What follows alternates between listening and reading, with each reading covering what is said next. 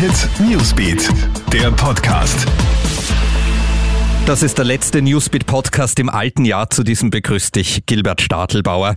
Und großes Thema ist bei uns natürlich diese Silvesternacht ohne Partys, die uns heute bevorsteht, da wir ja leider immer noch mitten in der Pandemie sind. Sämtliche Lockdown-Regeln bleiben in der kommenden Nacht in Kraft. Hier für dich das Wichtigste im Überblick. Auch in der Silvesternacht gelten die Ausgangsbeschränkungen. Treffen sind nur unter bestimmten Umständen mit einer Einzelperson aus einem anderen Haushalt erlaubt.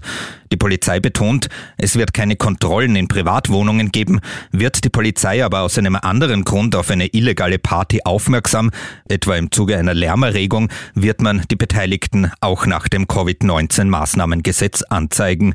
Draußen ist Böllern verboten, Spazierengehen aber erlaubt und auch da gilt keine Zusammenkünfte mit Menschen aus anderen Haushalten.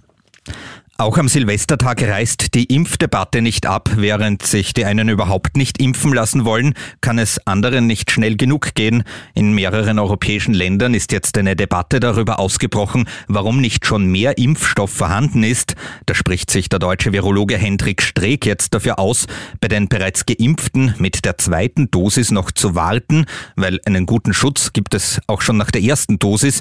Aber so könnte man mit dem schon vorhandenen Impfstoff doppelt so viele Leute impfen. Bei uns in Österreich wird rund um das Freitesten nach dem Lockdown weiter wild gestritten. Bundeskanzler Sebastian Kurz hat gestern die Regeln skizziert. In Theatern, Kinos und Hotels etwa sollen die Betreiber kontrollieren, nicht aber in der Gastronomie.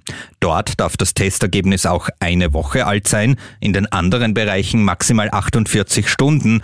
Kulturschaffende kritisieren das als Ungleichbehandlung. Und Corona-Hotspot Nummer eins in Österreich ist derzeit die kleine Gemeinde Hintersee in Salzburg. Die Sieben-Tages-Fallzahl liegt bei fast 3000 und damit etwa 20 Mal so hoch wie der Bundesschnitt. Nun stehen schärfere Maßnahmen im Raum. In Salzburg ist ja bereits der Ort Kuchel im Herbst aufgrund hoher Infektionszahlen unter Quarantäne gestellt worden. Soweit eben dieser letzte Newsbeat Podcast im alten Jahr. Das ganze Team wünscht dir einen guten Rutsch auf ein 2021 mit hoffentlich positiveren Nachrichten. Schönen Abend noch.